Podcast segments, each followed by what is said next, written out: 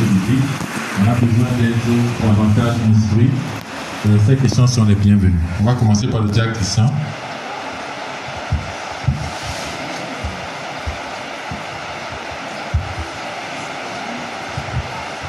Bonjour frères et sœurs. J'ai un partage et une question. D'abord mon partage, c'est dans le chapitre 11, les versets 35 et 36. Jésus pleura. Sur quoi les Juifs disent, voyez comme il aimait. Moi ici, je, fais une remarque. C'est qu'au-delà de toute explication qu'on pourrait donner sur les raisons sur raisons sur lesquelles le Seigneur a pleuré, on comprend que il a eu compassion de la douleur de la famille de Marie et Marc. Et ça nous rassure aussi. Ça nous rassure parce que dans les temps où nous vivons, c'est une assurance que nous devons avoir, de savoir que le Seigneur nous comprend. Le Seigneur nous comprend dans notre douleur. Il est vraiment là pour nous écouter et nous consoler véritablement. Donc c'est mon partage.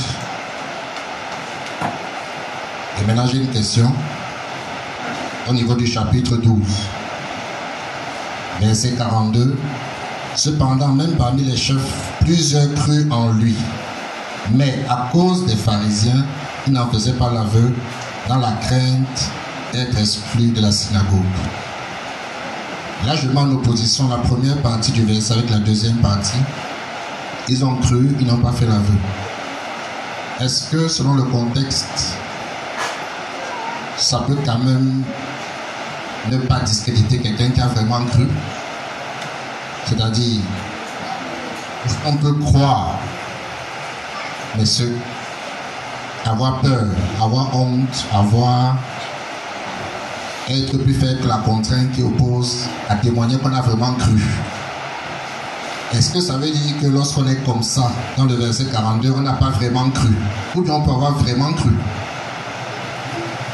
Est-ce qu'on pourrait justifier ça? Est-ce qu'on peut croire en étant comme eux On n'exprime pas parce qu'on a peur d'être peut-être arrêté, exécuté, exclu, etc. Est-ce que, c'est, est-ce que cette façon d'avoir cru est juste? C'est bon. Ok, d'autres questions, d'autres partages? Oui, Jack, euh, on va prendre d'abord le Jack euh, Chopin, qui avait levé le doigt tout à l'heure. Euh, je vais taire mon partage. J'espère que pendant les explications, euh, ça va apparaître. Euh, ma question est à deux volets. C'est sur euh, le personnage de la personne de Jésus-Christ et de Thomas. Dans le chapitre 11, si nous regardons plus précisément le verset 14 qui m'intéresse, 15 et 16, Jésus leur dit ouvertement que Lazare est mort. Et, il s'en réjouit même d'ailleurs du fait qu'il n'était pas là. Jésus dit qu'il il s'en réjouit du fait qu'il n'était pas là. Et la raison qu'il donne, ou bien la conséquence, dit car cela contribuerait à votre foi. Maintenant, allons auprès de lui. Euh, cette déclaration de Jésus-Christ, je me pose bien la question, est-ce qu'il voudrait dire que, il voudrait mettre en avance pour la manifestation de la foi dans la vie du croyant que le miracle est un élément essentiel, que le miracle est l'élément moteur même de la manifestation de la foi dans la vie d'un individu. Ça, c'est ma première question. Euh, à ce qui concerne, il, fait, il est fait par la suite une invitation. Il dit, allons-y auprès de lui. Et une chose, quand je parle de deuxième personnage, Thomas dit ceci. Euh, Thomas lui aussi dit aux disciples, allons-y, nous aussi, pour mourir avec lui. Est-ce que Thomas veut mettre aussi au défi ce que Jésus-Christ vient de déclarer plus haut? Puisque euh, Gilles l'a dit ouvertement qu'il est mort. Et allons-y, ça va contribuer pour votre foi, votre, pour que vous puissiez grandir dans votre vie de foi. Mais Thomas dit son invitation, malgré qu'ils ont été invités par le Seigneur, il réitère l'invitation et il dit ceci, allons-y, mourir avec lui. Est-ce que, qu'est-ce qu'il veut dire par là? Est-ce que c'est pour mettre au défi le Seigneur Jésus-Christ? Et pour clôturer ma question, est-ce que dans le cadre pratique, euh, après même la mort de Jésus-Christ, après la résurrection, euh, il s'est manifesté euh, son incrédulité. Il a dit, si je ne vois pas les mains percées, je ne vois pas les côtes, je ne croirai pas du tout. Est-ce que aujourd'hui il est possible que le miracle tel que Marie qu'il l'avait vu, est-ce que on, est, on peut croire à ce que Thomas avait réellement cru Parce que lui, le miracle, il en a tellement vu, mais à chaque fois, il remettait en cause euh, les actions du Seigneur Jésus.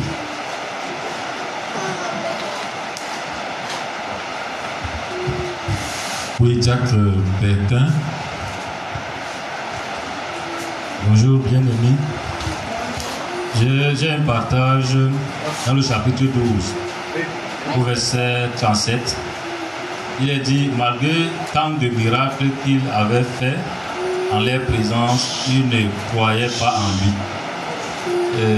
le partage va dans ce sens que parfois euh, certaines personnes accourent, on entend que quelqu'un fait des miracles et nous constatons qu'à travers ce verset-ci, si dans les, versets qui suivent, les yeux du cœur ne sont pas touchés, ils ne sont pas ouverts, le miracle en elle-même, en lui-même ne peut pas amener quelqu'un au salut.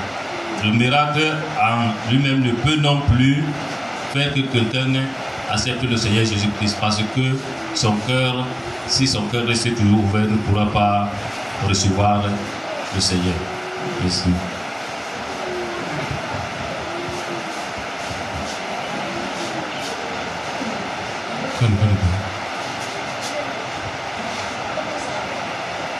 Ok, donc on va prendre une dernière question et Maman Pasteur va apporter une contribution aux questions. Oui, ce Matt.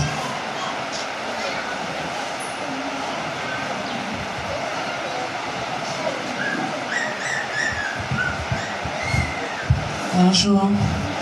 Euh, j'ai une préoccupation là au niveau du 11 euh, au verset 25, quand Marthe répond, euh, quand le Seigneur lui dit que, est-ce que, lui dit que celui qui vit et croit en moi ne mourra jamais, crois-tu cela? Elle répond, oui Seigneur, je le crois, que tu es le Messie et le Fils de Dieu, celui qui devrait venir dans le monde.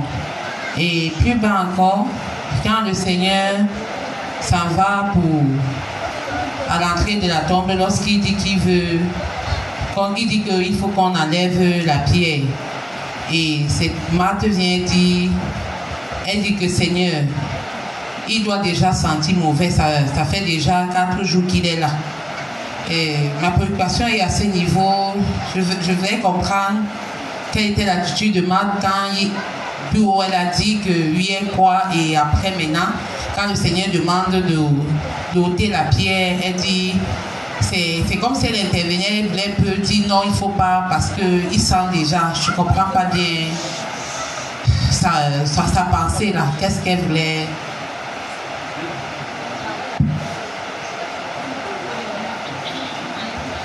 Bon, on compris la question. La sœur Marthe euh, fait un paradoxe entre l'attitude de Marthe au départ, quand le Seigneur dit qu'il est la résurrection, la vie. Elle a apparemment la foi en cela, mais après, quand il faut aller au sépulcre, elle dit que le Seigneur, il sent déjà. Comment est-ce qu'on peut euh, regarder ces deux situations? Premièrement, elle dit que le Seigneur est la résurrection, la vie. Le Seigneur lui dit, le Seigneur lui, lui a dit est la la vie, et elle et elle, après, elle dit que le corps de Lazare sent comme si elle ne comprenait pas ce qui avait été dit. Le frère, le diacre, Christian, a posé la question sur des gens qui croient mais qui ne se montre pas publiquement. Est-ce que c'est possible? Et le frère Chopin a aussi posé la question en ce qui concerne Thomas dans le cadre pratique des miracles. Donc maman peut... Maman voulait contribuer tout à l'heure.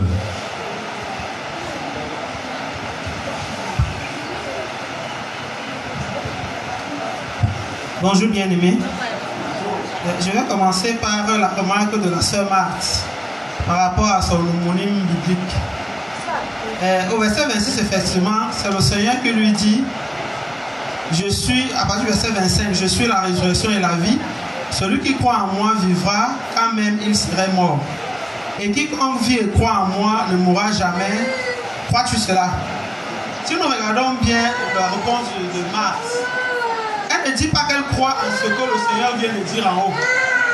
Elle dit qu'elle croit, elle dit oui Seigneur, je crois que tu es le Fils, le Christ, le Fils de Dieu qui devait venir dans le monde.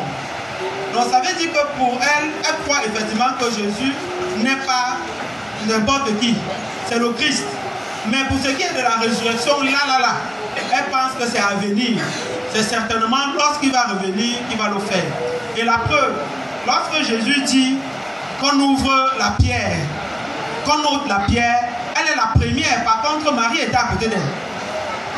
Marie était à côté d'elle, elle n'a pas réagi, mais elle, Marthe, était la première à dire Seigneur, il sent déjà. Donc, pour elle, ce n'est pas en ce moment que Jésus aurait pu euh, secourir son, son, son, frère, mais plutôt plus tard quand il reviendra selon la prophétie. Donc Marie n'avait, n'avait pas compris que Jésus-Christ n'avait pas compris ce que Jésus-Christ lui disait un peu plus haut. Je crois que c'est après la résurrection, euh, qu'elle va pleinement comprendre de quoi est-ce qu'il était question. C'est pour ce qui concerne Marthe. Pour ce qui concerne le diacre Christian, je vais essayer. Parce que là, on est en train de parler, on va parler du miracle. Non, il parle des aveux, c'est-à-dire ceux-là qui croyaient au Seigneur mais ne, ne pouvaient pas le dire publiquement parce qu'ils regardaient la gloire des hommes plus que la gloire de Dieu. Voilà. Dans le verset 12, 42 jusqu'à... Et il a demandé si on peut vraiment croire ainsi. Justement. De toutes les façons, si quelqu'un a véritablement cru, même si les circonstances ne lui permettent pas de révéler sa foi, à un moment donné, il faudrait qu'il prenne position. Nous, nous avons l'exemple, deux exemples dans la Bible, Nicodème et Joseph d'Arimathée. Nicodème est venu voir Jésus dans la nuit.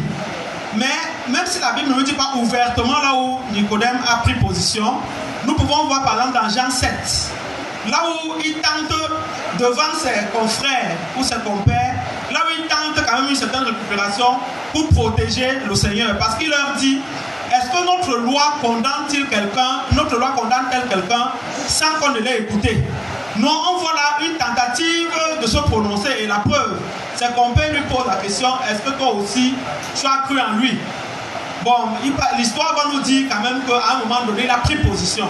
Nous voyons aussi Joseph d'Arimathée qui croyait secrètement.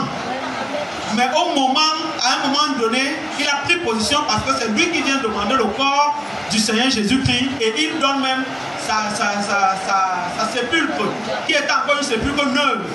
Et il permet qu'on enterre Jésus-Christ là-bas. Donc, il sort de l'ombre justement. On ne sait pas pourquoi ils étaient dans l'ombre, peut-être parce que leur position ou bien leur entourage ne permettait pas qu'ils disent ouvertement qu'ils étaient à Jésus-Christ. Mais à un moment donné, ils ont dû prendre position. Et ça, c'est comme ça que les vrais chrétiens font.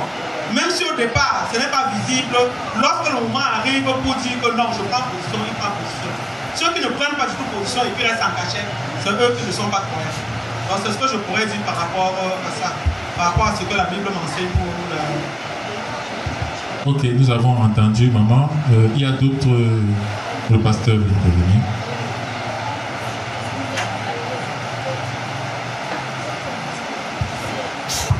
Bonjour, bonjour, bien-aimé.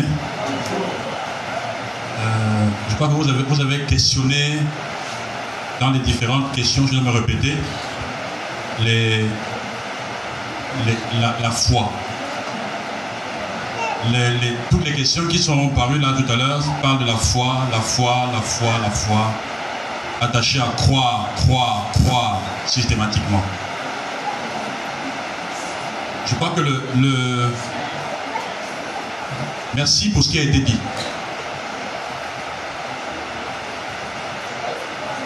Je reviens en fait pour dire que le problème que nous avons en général avec cette affaire-là, c'est que les mots qui sont employés dans le texte, dans l'évangile, nous les comprenons.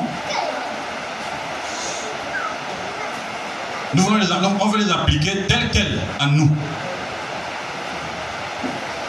C'est-à-dire que les, les mots qui sont employés pré-résurrectionnels, c'est-à-dire avant la résurrection, on veut les appliquer à nous la résurrection. Quand vous parcourez Jean, effectivement, c'est un des mots-clés de Jean. Envoyer est un mot-clé, croire est un mot-clé, témoigner est un mot-clé dans le langage, dans le pastoral de Jean. Et croire, comme ça apparaît plusieurs fois, croire a plusieurs significations. Dans le cas de ce que le diable Christian a posé comme euh, problème, à notre intention, nous tous, parce que c'est un partage, à partir du 12-42, le mot croire ici veut simplement dire qu'ils ont reconnu que Jésus était le Fils de Dieu. Mais ils ne pouvaient pas l'avouer. Dans leur contexte, ça équivaut au salut. Parce que le grand enjeu, quand Christ est venu, c'était que il est venu dans le monde et le monde ne l'a pas reçu. Il est venu chez les siens et les siens ne l'ont pas reçu, ne l'ont pas reconnu comme étant le Fils de Dieu, l'envoyé. le grand enjeu à cette époque n'est pas la résurrection. Le grand enjeu à cette époque, c'est de reconnaître que celui-ci est vraiment le Messie. Je voudrais vous renvoyer à son bilan. En Jean 17, quand il fait son bilan, il dit que ceux-ci ont vraiment connu que je suis sorti de toi. Il est encore vivant. les mêmes, les mêmes apôtres dont on parle là, vous vous souvenez qu'ils ont cru. Mais en, Marc 16, en la fin de, Luc, à la fin de Matthieu, quand les femmes viennent leur rapporter que Jésus est ressuscité, comment ils ont réagi? Avaient-ils cru? Ils n'avaient pas cru à la résurrection, bien que cela avait été averti. Pourtant, au Seigneur dit en Jean 17 qu'ils ont vraiment connu qu'il est sorti de lui. Croire appliquer à ces gens ne nous concerne pas. Parce que eux, ils sont juifs. Nous, aujourd'hui, si quelqu'un croit de cette manière, c'est un païen. Si quelqu'un croit au jeu de cette manière, il ne peut pas avouer dit qu'il a cru. Romains 10, verset 9 va le mettre en difficulté. Va le mettre en difficulté. Si tu crois dans ton cœur et si tu confesses de ta bouche, tu seras sauvé. L'expression croire dans la bouche des apôtres, dans les épîtres, a un autre sens que celui-ci. En sorte que ceux-ci ont cru, pas comme nous nous aussi nous avons cru. La preuve, c'est que par la suite, ces personnes vont finalement commencer à se dévoiler, comme disait Mohamed tout à l'heure. À la fin, quand il y aura un véritable enjeu, commencer à se dévoiler? C'est parce qu'en fait, ils ne comprenaient même pas ce qu'on appelle résurrection. Ils ne savaient même pas ce que c'était, la résurrection. Je crois que ça aide un peu pour cette question-là. Euh, pour répondre directement, si quelqu'un vous dit j'ai cru et je ne veux pas me faire baptiser, c'est un faux frère. Je vais être très très clair avec cette affaire-là maintenant. Si quelqu'un vous dit j'ai cru en Jésus-Christ et je refuse de témoigner publiquement ma foi à travers les eaux du baptême, c'est un faux chrétien, il ment.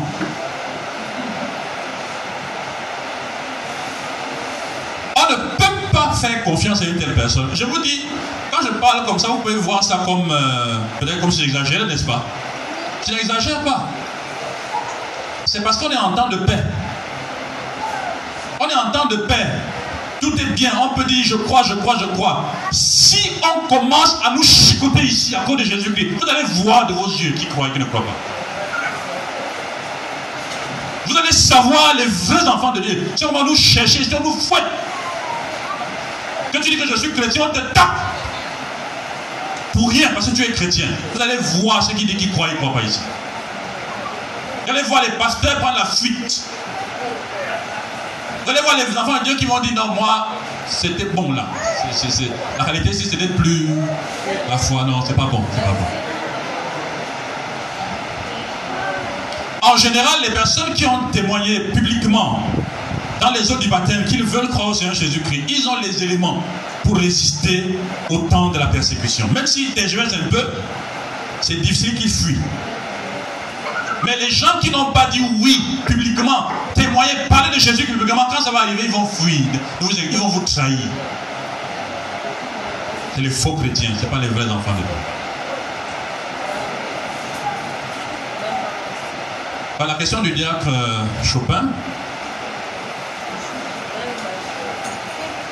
euh, Chopin. 11-15. 11-15. Et pour vous, je me réjouis de n'avoir pas été là, afin que vous croyiez. Mais allons vers lui. Là, c'est 11-15. La question qu'il a posée ici, c'est qu'il fait un lien entre le miracle et la foi. Faut-il, parce que le Seigneur mentionne ici, au 15, il mentionne afin que vous croyiez. Faut-il absolument, et le mot qu'il a employé, c'est essentiellement, que c'est ça. Faut-il essentiellement que Jésus-Christ fasse un miracle sur Lazare pour que les disciples croient, de la bouche même de Jésus? Autrement dit, est-ce que Jésus lui-même n'est pas en train d'établir clairement qu'il faut un miracle pour croire?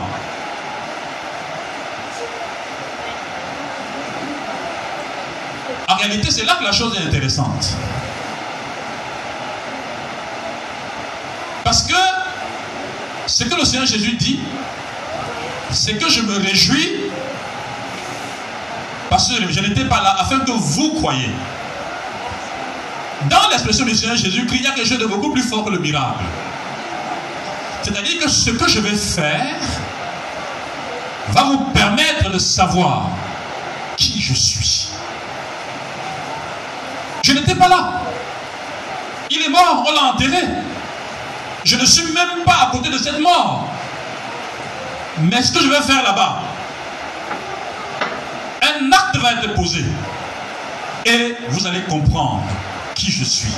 Pourquoi je fais ce genre de langage? Je, suis en de mettre, tu vois bien je suis en train de mettre une distance entre l'acte et l'objet de la foi. Le miracle est un acte. L'objet de la foi n'est pas le miracle, c'est le Seigneur Jésus-Christ. Ils vont donc voir ce qui va se passer. Ils vont lire ce qui va se passer. Et ils vont comprendre qui est celui avec qui ils marchent depuis. Et certainement, ils vont intégrer qu'ils ont affaire à quelqu'un qui a une puissance bien particulière. À quelqu'un qui est au-dessus parce que ce qu'il fait là, ce n'est pas humain. Ressusciter un mort qui est là depuis quatre jours, ce n'est pas humain. Je reviens à toi. Vous, voyez la distance qu'il y a là? Et vu sous cet angle-là, le Seigneur est en train de dire que non seulement le miracle, tous les actes qu'il pose, et toutes les choses, les paroles qu'il dit, sont susceptibles de conduire les gens à comprendre qui il est. Parce que ce ne sont pas ces choses qui sont objet de foi, mais c'est lui qui est l'objet de la foi. Ils auraient même dû croire avant qu'il y ait ça, puisqu'il est là avec eux.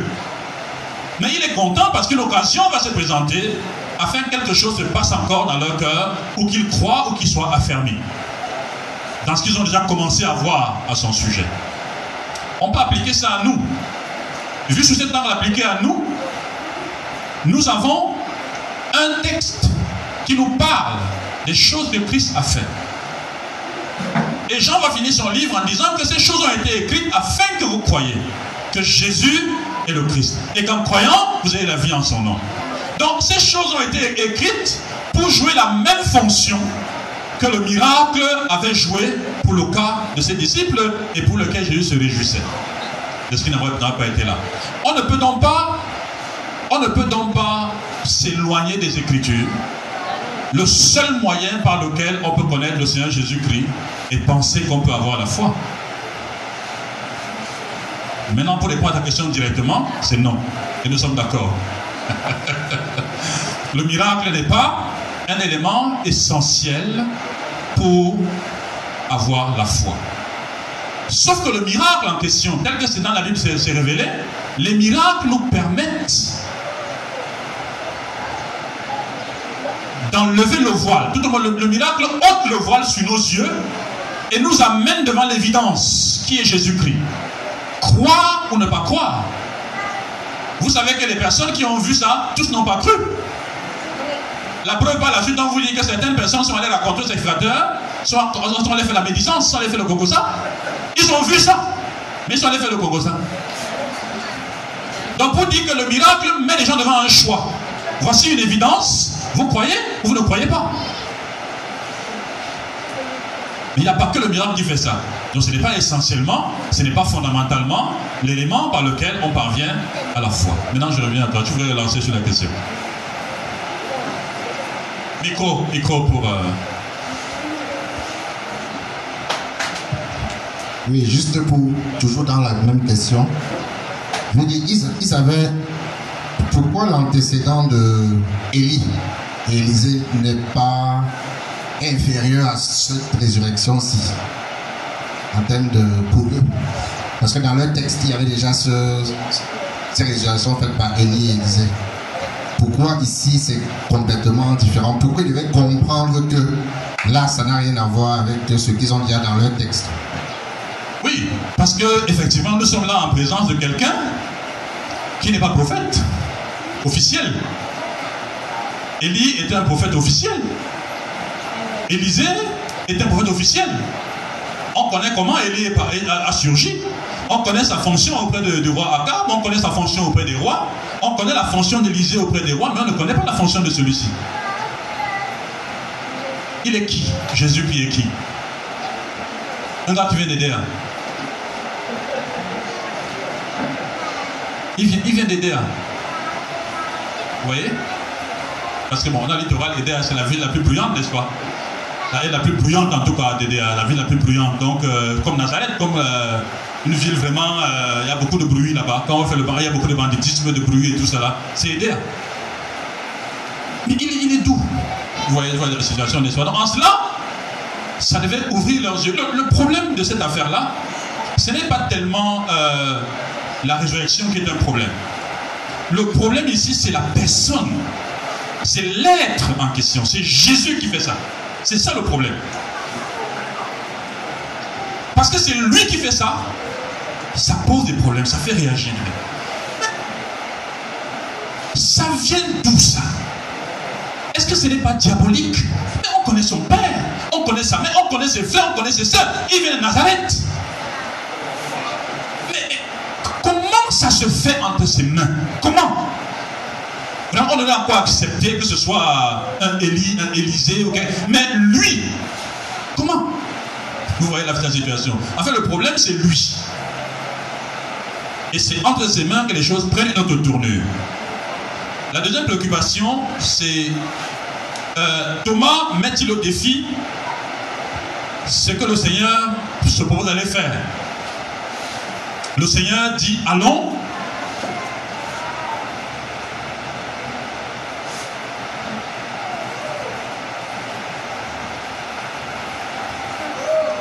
Le Seigneur dit, mais allons vers lui.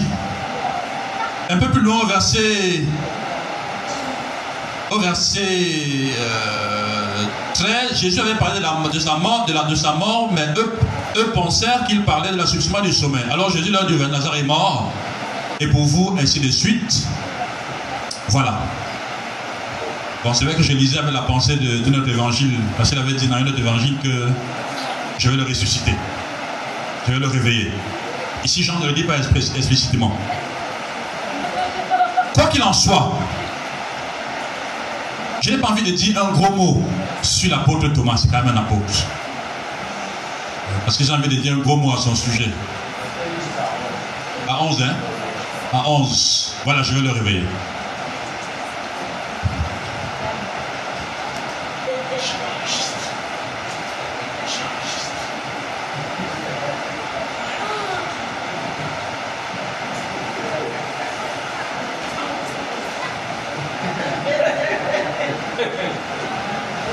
Bon. On n'a pas, ce donc euh, on ne va, pas se souvenir de ça. vous, voyez ce que je veux dire? C'est-à-dire que c'est quand même le grand apôtre. C'est un apôtre. Mais il était toujours à côté des éléments. C'est-à-dire que lui, est-ce qu'il comprenait même ce qui s'est passé Il était toujours comme. un peu plus haut là, euh, au verset 8. Les disciples lui disent Rabbi, les Juifs tout récemment cherchaient à te lapider.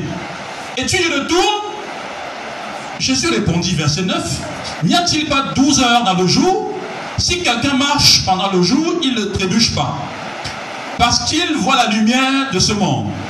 Mais si quelqu'un marche pendant la nuit, il trébuche. Parce que la lumière n'est pas en lui. Après ces paroles, il leur dit, Lazare, notre ami, s'est endormi, mais je pars pour le réveiller. Voilà. Les disciples lui disent, Seigneur, si c'est endormi, il sera sauvé. Comme quoi il va se réveiller. Ce n'est pas le salut au sein du salut. Il va se réveiller. Jésus avait parlé de sa mort, mais eux pensaient qu'il parlait de du sommeil. Alors Jésus leur dit ouvertement, Lazare est mort. Thomas est là, il écoute tout ça.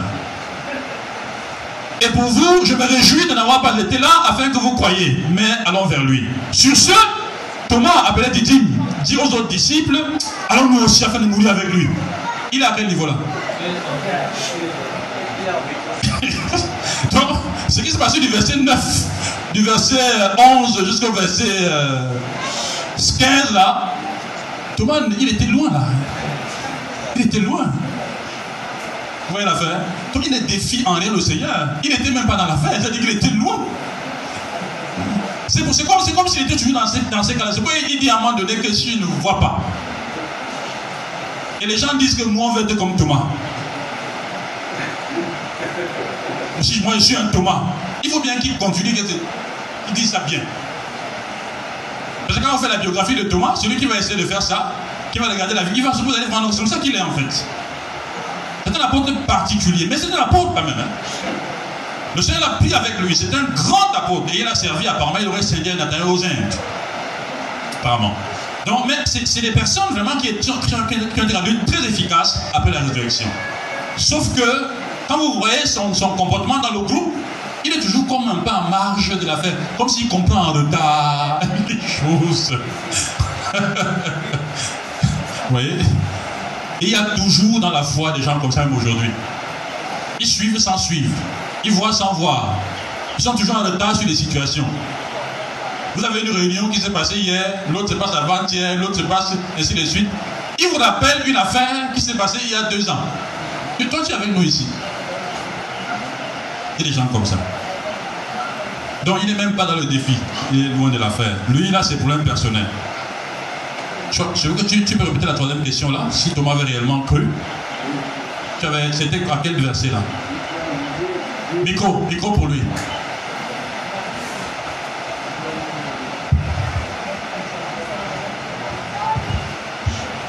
Je crois que j'ai déjà la réponse. Merci beaucoup, ça va donc. Euh, laissez-moi revenir un peu sur la.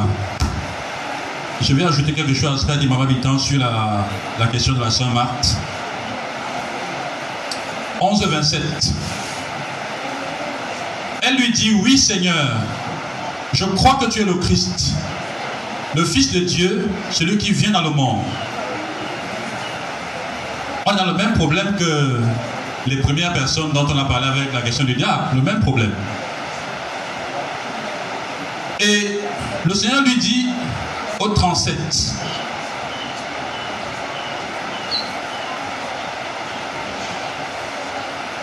je crois que c'est 39, pardon. Jésus, frémissant de nouveau en lui-même, 38, se rendit au tombeau. C'était une grotte. Et une pierre était placée devant. Jésus dit, ôtez la pierre. Marthe, la sœur du mort, lui dit, Seigneur, ils sont déjà. Car c'est le quatrième jour.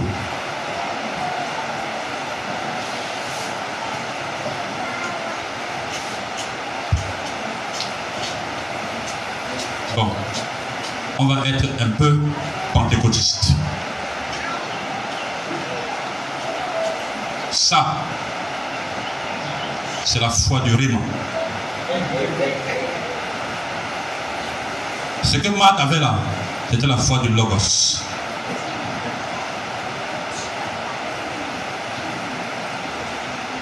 Elle croyait dans le papier, dans ce, qui dans ce que Jésus a dit, dans ce que tout le monde connaît. Mais quand il faut passer à l'acte, là maintenant, son cœur n'est plus là. Et qui sont déjà. La vraie question qu'il faut se poser, c'est quel genre de foi est-ce que Marthe avait en ce Jésus?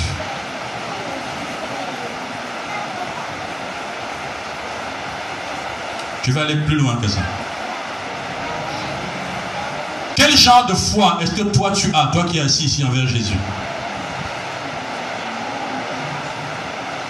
La foi doctrinale, c'est-à-dire que c'est écrit et tu crois à tous les principes doctrinaux. Quand tu es face à un problème, tu t'inquiètes et tu murmures. Jésus peut te ressusciter des morts. Jésus peut te donner la vie, te sauver. Quand il y a un problème concret dans la vie, il ne peut plus. Il faut se plaindre. Il faut chercher le secours. On risque de même chercher d'aller faire l'accident. Il faut se plaindre, il faut murmurer. Il ne peut plus à ce niveau-là.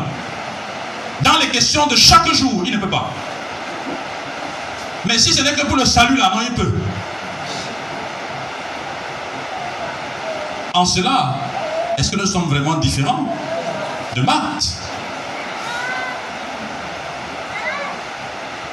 Je voudrais vous encourager, frères et sœurs.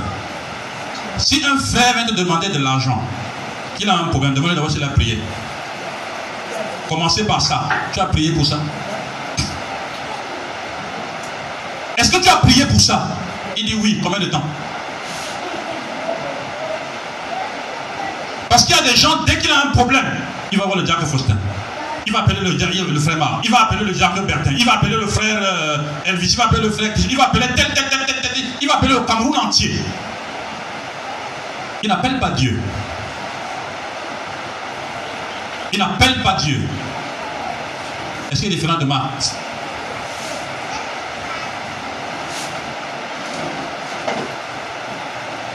Voyez-vous? Nous sommes dans ces configurations. Et l'enjeu, ce que Marthe nous pose comme problème, c'est cette foi qui est une foi glacée. Et non pas la foi chaude, la foi qui se vit au quotidien. C'est pour ça que les enfants de Dieu tombent dans des péchés grotesques, refusent de renoncer à certaines choses. Parce que ils ne croient pas que Jésus peut faire des choses. Et qu'il peut faire maintenant. Vous allez entendre des discours extraordinaires, des longs discours. Parce qu'on ne croit pas qu'il peut faire concrètement quelque chose dans une situation précise. On ne prie pas pour ça.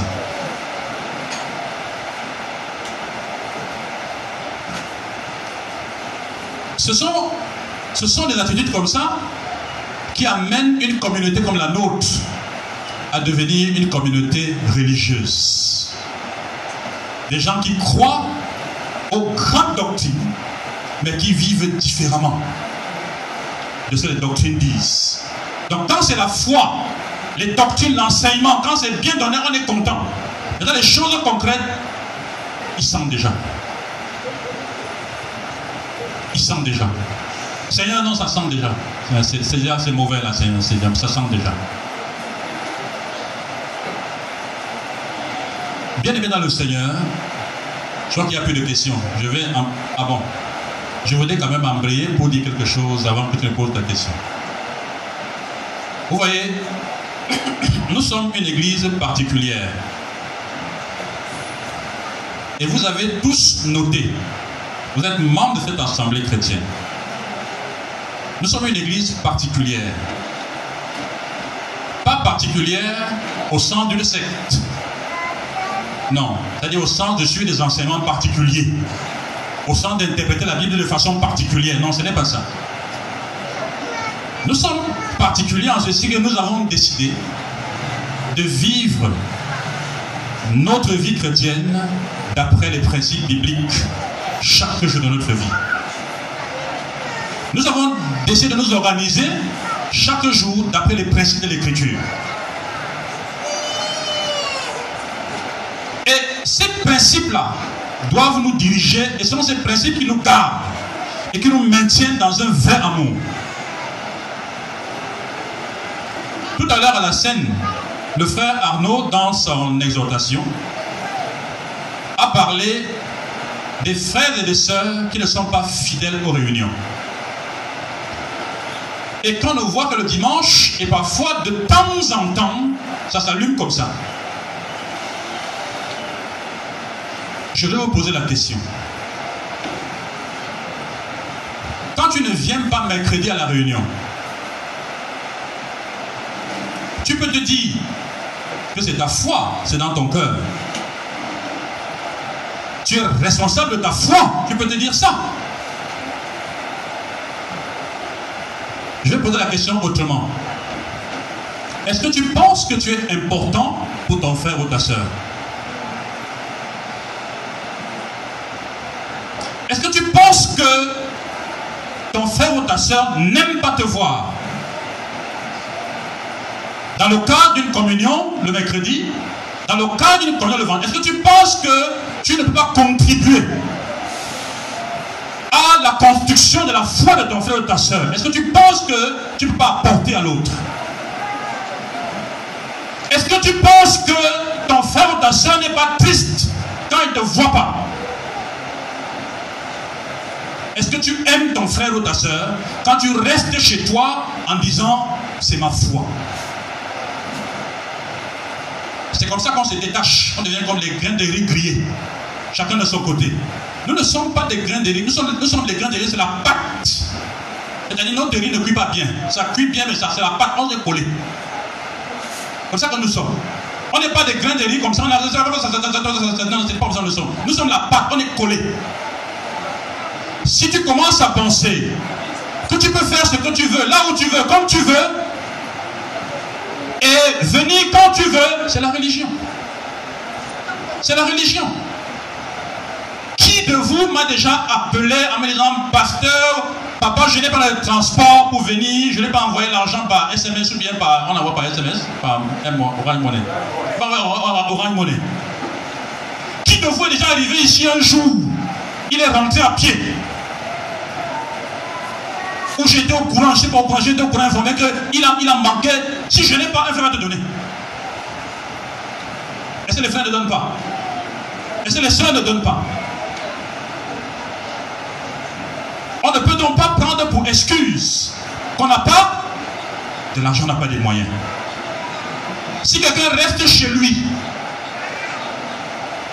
parce qu'il n'a pas l'envie d'adorer le Seigneur, chercher le Seigneur, c'est un orgueilleux. Parce qu'il n'a pas la main suffisamment un pour dire mon frère, aujourd'hui je suis battu, je n'ai pas pu.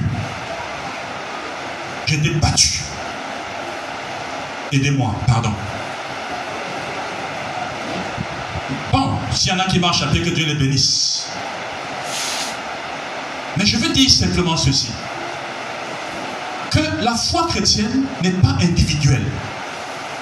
Les chrétiens Robinson n'existent pas. Les francs-tireurs ne sont pas dans la foi chrétienne. La foi chrétienne, c'est entre nous. Nous nous entretenons. Parce que regardez une affaire, par exemple.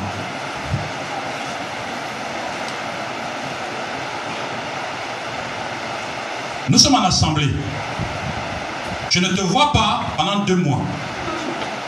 Quand tu reviens, est-ce que je peux avoir confiance en toi?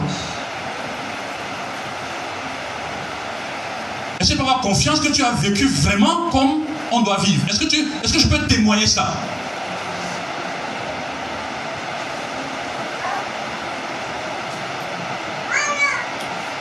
Je dis ces paroles pour que nous puissions retrouver cette cohésion, cette envie d'être là. Parce que j'ai noté cette semaine beaucoup d'absence que je n'ai pas toujours compris. J'ai noté la semaine dernière beaucoup d'absence que je n'ai pas toujours compris.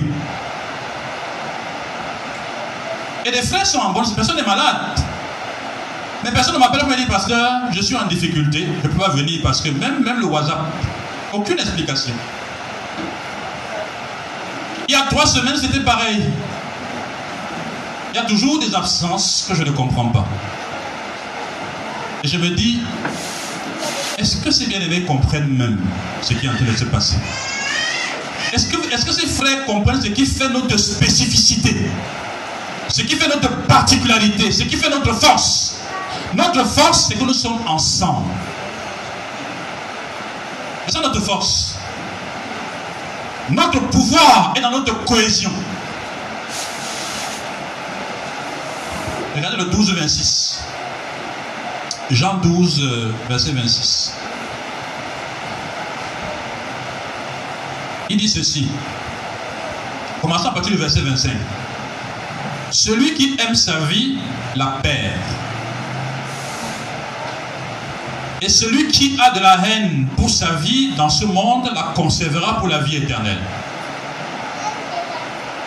Verset 26. Si quelqu'un me sert, ça c'est le Seigneur qui parle, hein? c'est le Seigneur lui-même qui parle. Si quelqu'un me sert, qu'il me suive.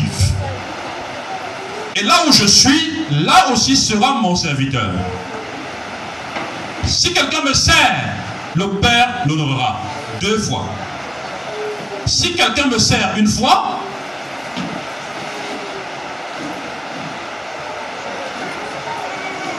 qu'il me suive là où je suis. Si quelqu'un me sert, qu'il me suive. Et là où je suis, là aussi sera mon, serviteur. Quand vous lisez la Bible, n'est-ce pas? Vous lisez la Bible. Où est-ce que Dieu a promis d'être là? Là où l'Église est assemblée. Si quelqu'un sert le Seigneur, il sera là où les enfants sont assemblés. C'est là qu'il doit être. Et s'il est là-bas, le Père va l'honorer. Et si tu n'es pas là, si tu ne viens pas, comment vas-tu être honoré? Comment vas-tu honorer le Fils? Comment? Et je te demande toujours, ne m'explique pas à moi, pasteur. Dans ton coin, explique à Dieu. Et vois si, tes raisons sont valables.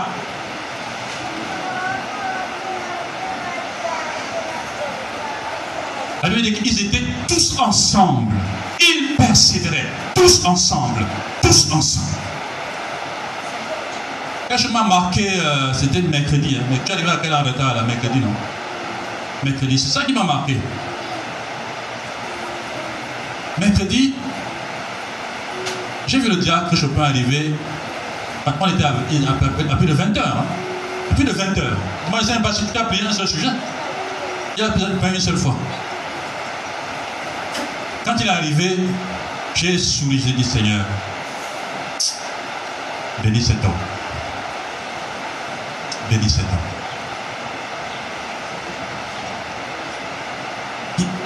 même en retard, même, quand, quand, même quand même j'arrive à la porte, tu salues tes frères et sœurs, les choses sont différentes. Les choses sont différentes.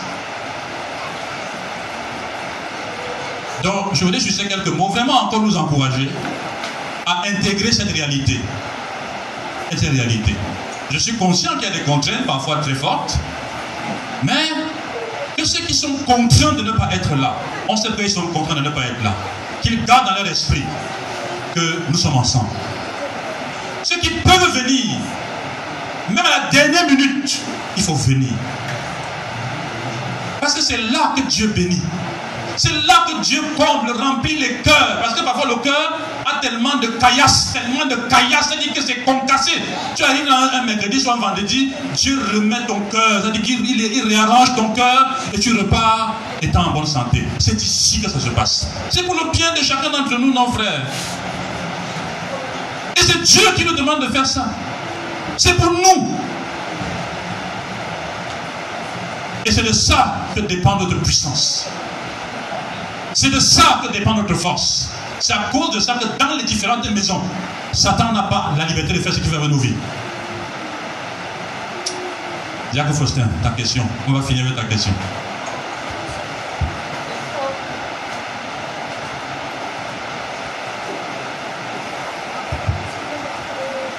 Merci déjà pour le début de réponse à ma question parce qu'elle concernait le verset 25 et 26. Bon, mais dans ce verset 25, il est dit, celui qui est sa vie dans ce monde la conservera pour la vie éternelle. Ça suppose qu'on peut la perdre Ça, c'est la première question. La deuxième question, c'est le verset 27. Maintenant, mon âme est troublée. Que dirais-je, Père Délivre-moi de cette heure. Mais c'est pour cela que je suis venu jusqu'à cette heure. Je ne sais pas. Quel verset? Le verset 27. Le 12, 27 ou 11, 27 Le 12, 27. Donc on était d'abord le 12, 25 où vous avez parlé et 26. D'accord. Euh, oui, oui. Et, et, dans le 12, 25, il disait, c'est, deuxième partie, c'est lui qui est sa vie dans ce monde la conservera pour la vie éternelle. Et donc, je me posais la question que si on la hait pas, on peut la perdre. Parce qu'il s'agit de conserver la vie jusqu'à la vie éternelle. Est-ce qu'on peut la perdre? Et, donc, et maintenant, à propos de la prière du Seigneur Jésus, il dit, il dit mon âme, il, il a dit mon âme est troublée. Et que dirais-je? Et après, savoir dit ce qu'il dit, Père, délivre-moi de cette heure. Après, il y a les points, les points là, il dit, mais c'est pour cela que je suis venu jusqu'à cette heure. Je voudrais savoir ce que nous pouvons bénéficier à travers la prière du Seigneur quand il est troublé. Qu'est-ce que nous pouvons bénéficier pour notre manière de prier quand nous sommes troublés à travers ce verset? Je commence par la deuxième question. En quoi est-ce que le trouble du Seigneur dans sa prière peut nous être utile? C'est une très bonne question. Je crois que le partage du diacre Christian aide à comprendre ça aussi tout à l'heure. Il a, dit que Jésus pleura. Il dit, voyez comme il l'aimait. L'amour, dans le texte qu'il a pris pour partager, l'amour ici, ce n'est pas l'amour au sens du commandement. C'est une expression des sentiments. Ils ont, les hommes voient toujours l'amour en termes de sentiments. Et c'est pratiquement quand Jésus a pleuré par rapport à ça qu'ils ont dit Ah, il aimait vraiment. Mais il aime toujours. Il a toujours aimé Marthe, Marthe, Marthe, Lazare et Marie. Mais ça, sauf à ce moment-là, quand il a explosé, les gens ont dit Ah, il aimait. Expression des sentiments. Deuxièmement, on voit dans ce que tu dis là également qu'on on, on, on, laisse voir les émotions du Seigneur. Mais la prière en question nous fait entrer dans l'intimité de notre Seigneur et nous laisse toucher son humanité. Premier élément. On touche son humanité. Et ça nous rappelle David quand il entrait dans les, dans les, dans les, dans les psaumes, dans la prière. Il entrait avec un trouble parfois profond. Psaume 41, 42, 43, un abattement établi, évident. Il en sortait étant joyeux. Donc, le Seigneur également témoigne ici que euh, le trouble, quand on va prier, n'est pas un truc limitant. C'est plutôt même un, même un facteur qui nous permet d'avancer dans la prière. Vous voyez, on touche à son humanité, doctrinalement parlant. Et puis sur le plan expérimental, ça nous encourage à ne pas fuir la prière quand on est troublé. Quand on est troublé, justement, il faut aller comme lui, il est parti. C'est vrai qu'on ne peut pas faire une interprétation sur la, ponctuation qui est donnée là-bas, parce que le texte original euh, n'a pas de ponctuation. Mais quoi qu'il en soit, on laisse quand même voir qu'ici, il y a des silences. Peut-être des marques de douleur et de souffrance. Peut-être des marques, des soupirs, des choses comme ça. Quand on est troublé, on ne, dit, pas toujours tout, on, on, on articule toujours pas, pas toujours bien, on est troublé. Et le Seigneur ne nous rejette pas parce qu'on est troublé. La seule chose qui met un frein entre Dieu et nous, c'est le péché. Les dispositions émotionnelles dans lesquelles on peut se trouver ne sont pas des freins à la prière. On peut voir les choses comme ça. Oui. Micro.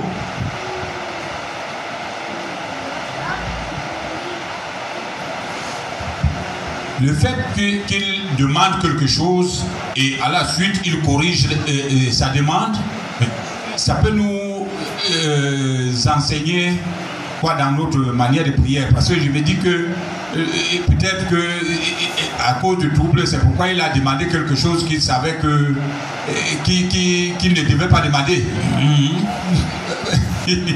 Oui, ça c'est c'est l'expression même du trouble. Et le trouble, c'est le trouble. Quand on est troublé, il est troublé. Ce n'est pas, on ne peut pas être troublé et être serein. Quand on est troublé, on est troublé. Donc quand on est troublé, on peut, on n'articule pas toujours correctement quand on est troublé. On peut demander une chose, on dit oh j'aurais dû demander, oh j'aurais. C'est même ça le trouble.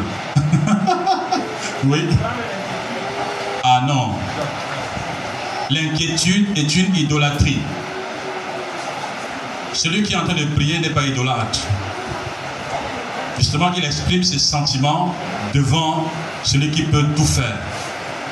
Ce qu'on engage, ce qu'on en- qu'on encourage les frères, quand quelqu'un a un problème, une situation qui peut l'angoisser, qui peut le mettre dans l'anxiété, qui peut le préoccuper, il vaut mieux commencer à se mettre à genoux et dire Seigneur, voici ce que j'ai. Vivre son trouble à genoux, c'est correct. Faire connaître les choses qui causent le trouble, c'est correct. Puisqu'il dit, au lieu de vous inquiéter, faites connaître vos besoins. Et vous, avez, vous aurez la paix. Donc il n'y a rien ici. Et Seigneur est en train de faire connaître euh, son trouble. Il manifeste son trouble ici. Il vous dit ce qui se passe. Et vous voyez qu'il est vraiment troublé. Le grand Seigneur Jésus-Christ, ce n'est pas le grand Seigneur Jésus-Christ. Il n'y a pas de qualificatif pour le qualifier. C'est Christ. C'est Christ qui balbutie ici, qui est troublé. C'est pour ça que quand nous, prions étant troublés, il peut nous comprendre. Il a également, parce qu'il est passé par ces, par ces situations-là, il a vécu ces situations. Il comprend le trouble de l'humain. Mais ce qu'il n'accepte pas, c'est que pendant que les, il y a certaines personnes qui, ils partent même prier et ils choisissent le, c'est le lieu même de s'inquiéter bien. C'est-à-dire qu'il va, il injurie Dieu étant à genoux. Que tu vois, non, Seigneur, tu vois, non, tu vois, non. Il se plaint. Il s'inquiète. Il ne fait pas connaître ses besoins, ses problèmes, avec confiance. La, la, la première euh, question que tu as posée en 25-26, est-ce que J'avoue que je ne saisis pas très bien la question parce que l'enjeu ici n'est pas un enjeu par rapport à la perte. Celui qui aime sa vie la perd. Et celui qui a de la haine pour sa vie dans ce monde la conservera pour la vie éternelle. Et tu dis que si on si on l'aime, si on dans ce monde, si on hait, Celui qui reste oui, sa vie dans ce monde, Oui. la conservera pour la vie éternelle. D'accord. La question c'est que si j'aime ma vie dans ce monde, oui. Non mais diable, tu es sérieux, tu peux la question, tu peux la question pour je crois que celui qui aime sa vie dans ce monde, celui qui aime sa vie dans ce monde, mais il a déjà perdu. Même s'il marche avec deux pieds, il a perdu sa vie. Même si on le voit vivant là, c'est un mort vivant. il va mourir dans ses péchés, il va mourir en enfer. Parce qu'il a aimé sa vie dans ce monde. C'est la raison, je vais me dire, que dire?